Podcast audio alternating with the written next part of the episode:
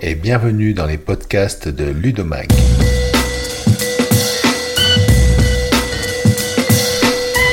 Je suis Eric Fourcault, rédacteur en chef de Ludomag, premier magazine en ligne de partage d'expériences d'enseignants francophones sur leurs pratiques pédagogiques en classe avec le numérique.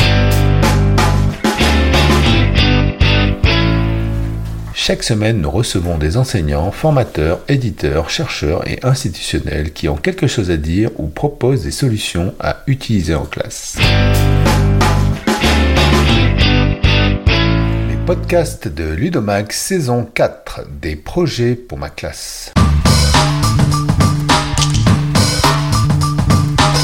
Alors on est avec euh, David Plumel euh, qui est enseignant en collège, alors qu'on connaît bien Ludomac puisque on a des projets comme euh, Survive on Mars, euh, sur Minecraft, tout ça. Donc, et là, euh, on va parler des, alors, du, conversationnel, hein, de l'intelligence artificielle conversationnelle, mais David vient de m'expliquer qu'il appelle ça les modèles de langage. Hein, C'est ça. Hein, qui est plus propre. Et donc on va parler de ça, puisqu'il a une expérience d'utilisation de ces modèles de langage en classe de collège. C'est ça, exactement. ça. Alors, euh, est-ce que tu peux nous expliquer comment tu as démarré? J'imagine que tu as testé un peu à la maison, hein, comme font les enseignants. exactement. En fait, euh, justement, en fait, euh, j'ai surfé sur la vague comme tout le monde. Donc, je me suis retrouvé avec la sortie de ChatGPT en novembre de l'année dernière, à peu près. Et bah, comme tout le monde, j'ai voulu jouer avec. Donc j'ai joué avec, j'ai commencé à entendre les élèves qui trichaient, etc. dessus très rapidement. Donc moi je me suis emparé euh, de l'outil, j'ai voulu voir jusqu'où je pouvais aller euh, personnellement avec. Et dès janvier, donc deux mois et demi, trois mois plus tard, en fait j'ai fait quelques essais avec les élèves pour voir comment ils répondaient, ce qu'ils avaient déjà trouvé. Euh, en fait, appréhender, voir ce que eux ils en avaient déjà vécu, parce que finalement c'était sur tous les réseaux sociaux. Donc comme c'est sur tous les réseaux sociaux, ils étaient déjà tous au courant ou presque. Mhm. Donc je me suis dit bah c'est l'occasion d'en parler. On va, je vais suivre la hype en fait, hein, tout simplement, euh, comme euh, bah, comme on suit l'actualité. Donc je, me suis servi de ça. Et euh, voyons le, retour des élèves. Donc eux ils n'avaient pas un retour sur ChatGPT, ils avaient un retour sur Snap.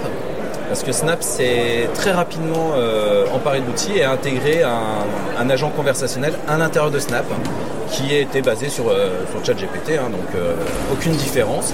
Et donc les élèves ont pu tous tester, sans s'en rendre compte, ils testaient, ils alimentaient la base de données euh, de ChatGPT.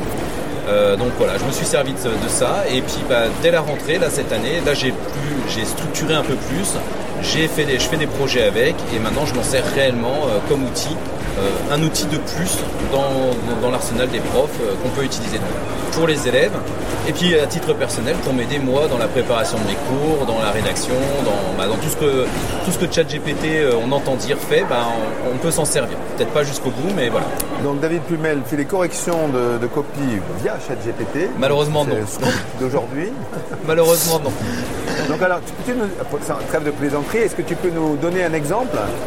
Euh, concret d'une utilisation que tu fais euh, de ChatGPT ou, ou d'un autre hein, d'ailleurs. On ne les a pas tous listés. Il y en a, voilà, alors tout le monde connaît ChatGPT. Voilà, ça fait, alors ça fait 20 ans que les agents conversationnels existent. Mmh. Alors les, sauf qu'on ne le voyait pas. En fait, euh, ChatGPT, ça a été le premier à l'ouvrir au grand public en mmh. disant voilà, je vous donne quelque chose, utilisez-le. Avant, tout le monde l'utilisait déjà depuis plusieurs années sur son téléphone.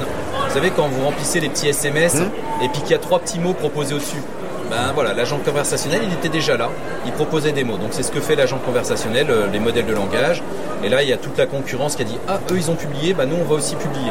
Donc euh, tous les grands groupes, bah, tous les GAFAM euh, ont le leur. Donc ChatGPT c'est Microsoft qui est revenu derrière. On a Bard Google, Yama Facebook, Claude, etc. Donc plusieurs. Donc à disposition en France on a ChatGPT, Bard commence à arriver, etc. Alors Bard c'est pour la. C'est Google, c'est la même chose. D'accord. C'est la même chose, hein, c'est juste des concurrents. Voilà. Donc après, à nous de faire le choix. Euh, ils sont plus ou moins bons suivant les domaines. Donc euh, là, c'est on va dire, faut être dans un domaine très pointu pour arriver à voir les différences. Au niveau collège, ils se valent tous. Voilà. Quelle que soit la version, c'est suffisant. Et au niveau utilisation, bah, moi je m'en sers pour leur euh, faire, faire de l'écriture. Donc par exemple, moi je suis prof de techno, donc en techno, l'écriture c'est pas mon cœur de métier. Moi je veux faire des projets, mais quand il s'agit de rédiger, bah, finalement les élèves prenaient plus la peine de rédiger, donc je leur ai montré déjà qu'on pouvait rédiger, gagner du temps. Et puis après, j'aurais surtout montré les limites, parce que je voulais pas qu'ils en usent et en abusent. Parce qu'on l'a vu euh, l'année dernière, j'ai des, collègues qui se sont rendus compte, non, ils ne vont pas utiliser, etc. Bon, on a vu arriver des textes produits par ChatGPT, on a vu tout de suite, on l'a tout de suite vu. Avec des grosses erreurs. Ah non, c'est le contraire. Ah. C'était trop parfait. D'accord. c'est le contraire, c'était trop parfait. Donc du coup, on, ça, on le voit tout de suite. Ça, se voit très bien au niveau collège, la, perfection de ce qui est donné par ChatGPT se voit. À plus haut niveau, ça va devenir beaucoup plus compliqué pour les profs pour distinguer du ChatGPT d'un travail d'un travail d'un bon élève. Donc euh, voilà, c'est là la, complexité. Donc moi j'ai voulu travailler avec eux euh, pour montrer les limites de l'outil. Et quand ils ont commencé à voir les limites de l'outil, bah, du coup ils n'ont pas mis toutes leurs billes dedans. Ils ont dit on peut l'utiliser, mais effectivement ça risque de poser problème parce que fait ce qu'ils disent c'est pas toujours vrai. Ils, comprennent comment ça fonctionne. C'est ça que j'essaye de leur, de leur amener, c'est la manière dont fonctionne l'outil. Ça, ça c'est mon travail, la techno. Donc je leur explique la technologie.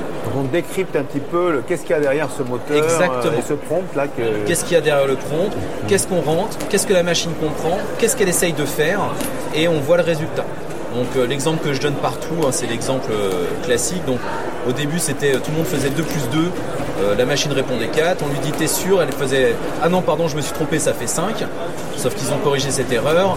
Il y en a d'autres qui n'ont pas encore corrigé. Donc moi, celle que je préfère et que j'utilise avec les élèves, c'est combien il y a de i dans le mot poulet. La machine répond toujours 1 ou 2. Donc c'est toujours très drôle. Les élèves comprennent que la machine n'est pas du tout capable de répondre à une question pourtant basique. basique hein. Un élève de CE1, CP est capable de répondre et là elle répond pas. Donc là voilà, les élèves mince, GPT ça marche pas, il y a un problème, etc. Et là on peut en discuter, ça amène le débat et on peut vraiment décrypter la machine. Donc l'idée dans un premier temps c'est d'essayer de hacker un peu de la machine pour Exactement. la mettre en, difficulté, situation difficile. montrer les limites.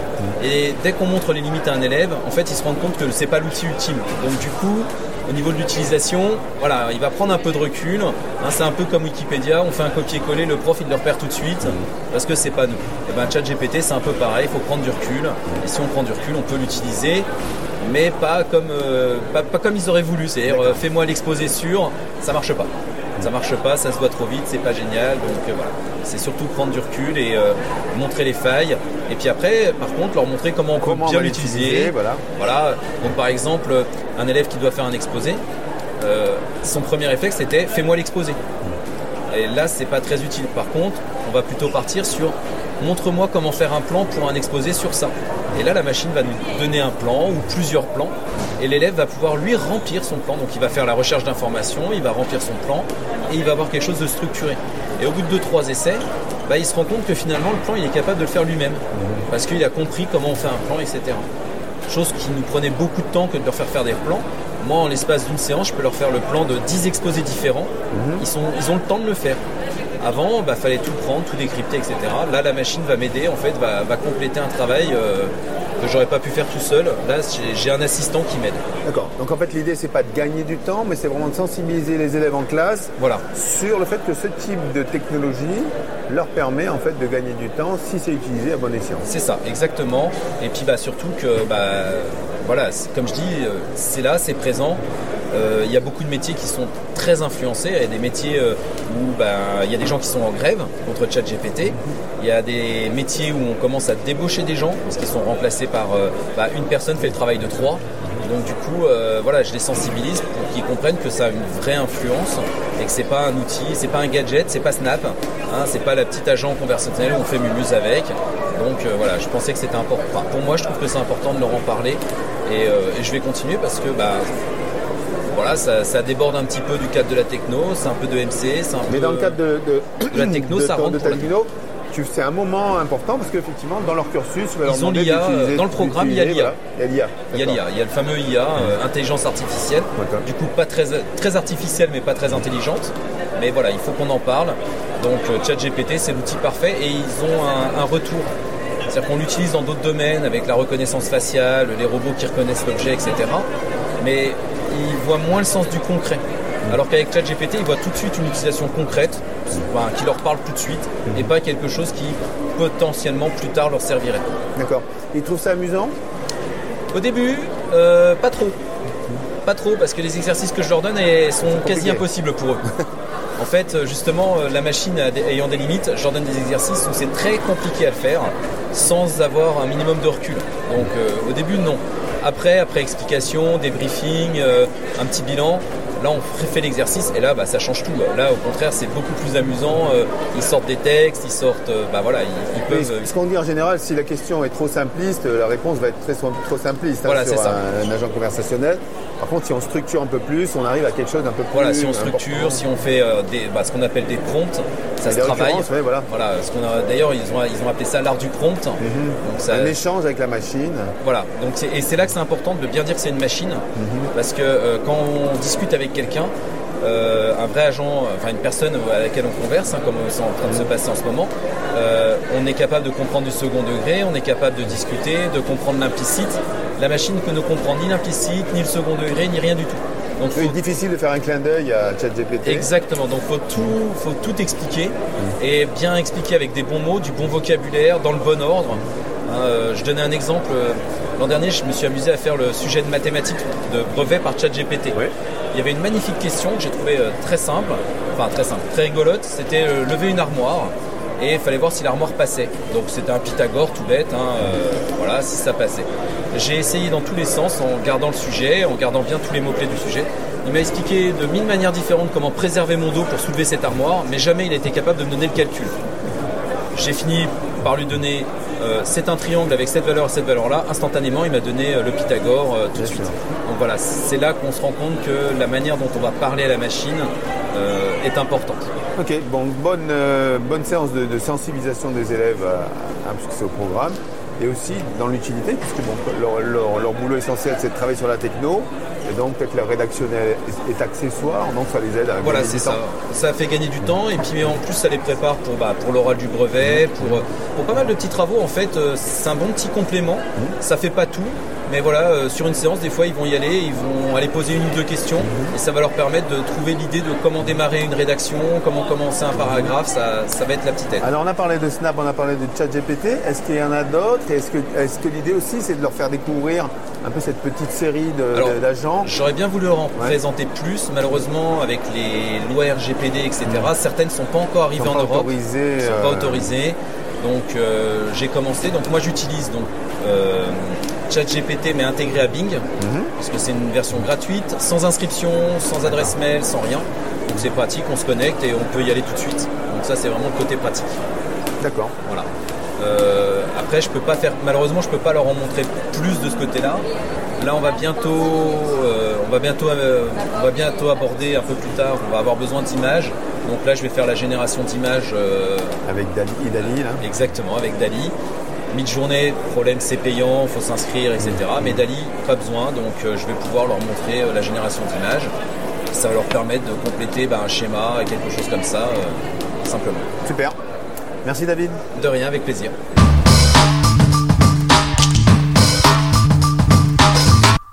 C'était les podcasts de Ludomax saison 4 des projets pour ma classe.